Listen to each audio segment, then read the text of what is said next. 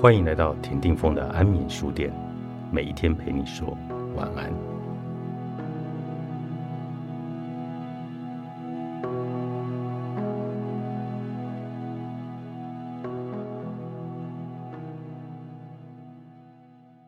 很多人以为，既然大多数的思维是潜意识的，看不见、摸不着，那么它对我们生活造成的实际影响并不大。但事实真的如此吗？我们来看看一个小思维对我们到底可以产生怎么样的蝴蝶效应。无数神经科学的研究结果显示，每当大脑产生一个想法时，大脑里的神经元之间就会产生某种资讯交换。也就是说，当我们很多思维来困扰的时候，我们的大脑其实正在进行着大量的、快速的、频繁的讯息交换。而每一次的讯息交换都会作用在我们的身体上，而身体的感觉又会及时的反映在我们的情绪和行为上。当我们产生一个消极的想法时，大脑就会释放出消极的化学物质，使我们的身体产生消极的反应。相反的，当我们产生一个积极的想法时，大脑就会释放出积极的化学物质。使我们的身体产生积极的反应。测谎仪的原理就是一个很好的例子。测谎仪本身是透过监测一个人的体温、心率、血压、呼吸频率、肌肉松弛度以及汗液分泌等，来确定一个人是否在说谎。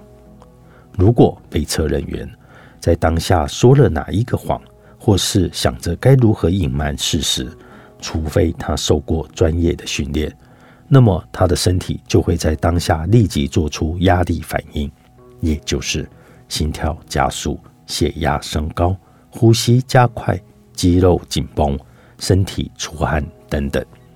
相反的，如果他没有说谎，那么他的身体在当下就会做出放松的反应，也就是心跳匀速、血压平稳、呼吸正常。肌肉松弛、体温正常等，也就是说，无论我们当下说什么、做什么，身体对大脑里的任何的想法，都会在第一个时间来做出反应，而且反应的速度都是非常惊人的。如果把我们的身体比喻成它是一个生态环境，把身体里的五脏六腑比喻成生态环境里的水、土壤、动物、植物等等。那么，来自本能大脑和情感大脑的消极意识的这个思维，就像是侵入了人生态的环境的污染物一样。这些污染物可以在短期内对环境品质造成影响，如果不加以克制，它们就会对环境的影响在长期看来就是毁灭性的。这就是为什么很多被抑郁情绪、焦虑情绪、情感伤害。或其他人际问题困扰的人，往往在身体上也会有各种莫名的健康问题。在我的临床职业生涯里，从来访那里听到的关于健康问题最常见的抱怨就是失眠。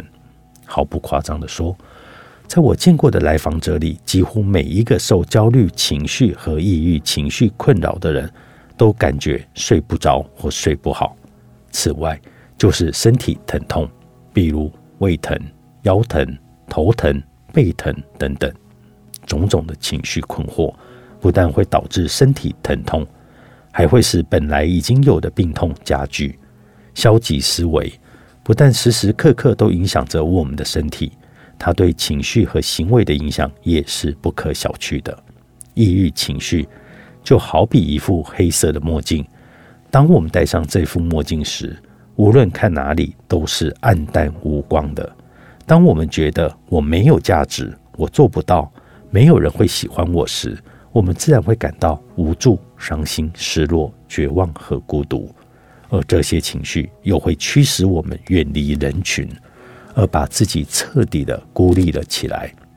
而焦虑的情绪就像是一个红色的墨镜，当我们戴上这一副墨镜时，会觉得这个世界好像处处都在着火，危机四伏。当我们想着要是我失败了怎么办呢？要是我来不及怎么办？要是我做不好怎么办？要是没有人喜欢我怎么办？在这个时候，我们则会担心，活在无止境的一个担心中来焦虑不安，而这些情绪又会进一步的影响和改变我们和他人之间的互动。这就是为什么我们需要认真的弄明白自己每天到底在想什么的原因。一个想法会触发另一个想法，一串的想法会形成一个思维的习惯。而思维的习惯则会左右我们平日里所做的大大小小的决定。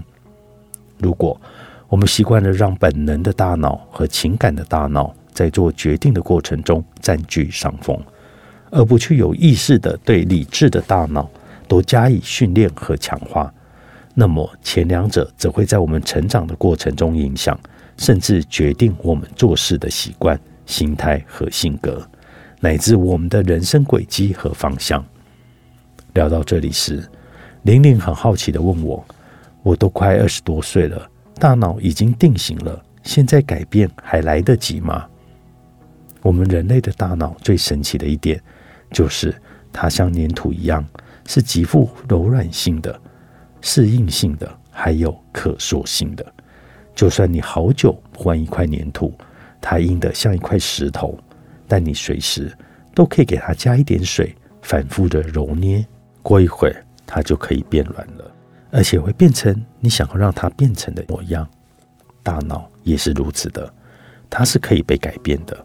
即便承认学东西不如孩子快，即便你觉得一个习惯已经养成了太久太久，即便自己曾经经历过很多情感的伤害，但我们的大脑。